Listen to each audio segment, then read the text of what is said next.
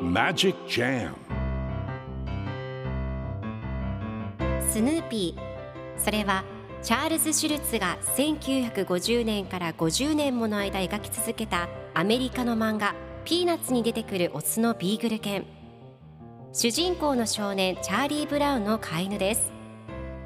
気が弱くて自分に自信が持てないチャーリー・ブラウンをはじめいろんな個性を持つ子どもたちが織りなす人間模様に人生の哲学を感じるのは私だけでしょうか？Peanuts Dictionary. Peanuts Dictionary.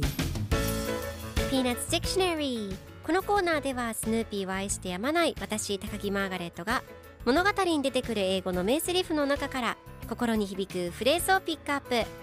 これを聞けばポジティブに頑張れる。そんな奥の深い名言を分かりやすく翻訳していきますそれでは今日ピックアップする名言はこちら。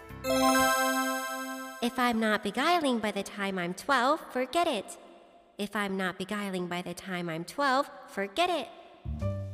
もし12歳まで魅力的になっていなかったら忘れてね。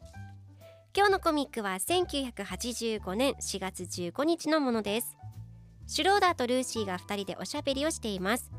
ピアノを弾いているシュローダーに対してルーシーが私魅力的になることに決めたわ。それかもし12歳までに魅力的になっていなかったら忘れてねと言っています。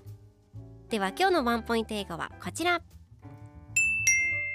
Beguiling 魅力的な魅惑的な人を引きつけるという意味です。今回のコミックでは If I'm not beguiling by the time I'm 12 forget it と出てくるのでもし12歳まで魅力的になっていなかったら忘れてねという意味になりますでは beguiling の例文2つ紹介するとまず1つ目声が魅力的だった The voice was beguiling 2つ目魅力的な笑顔 beguiling smile それでは一緒に言ってみましょう Repeat after me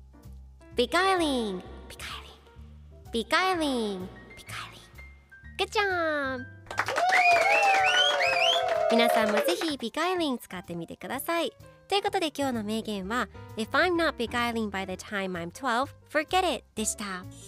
Peanuts Dictionary Peanuts Dictionary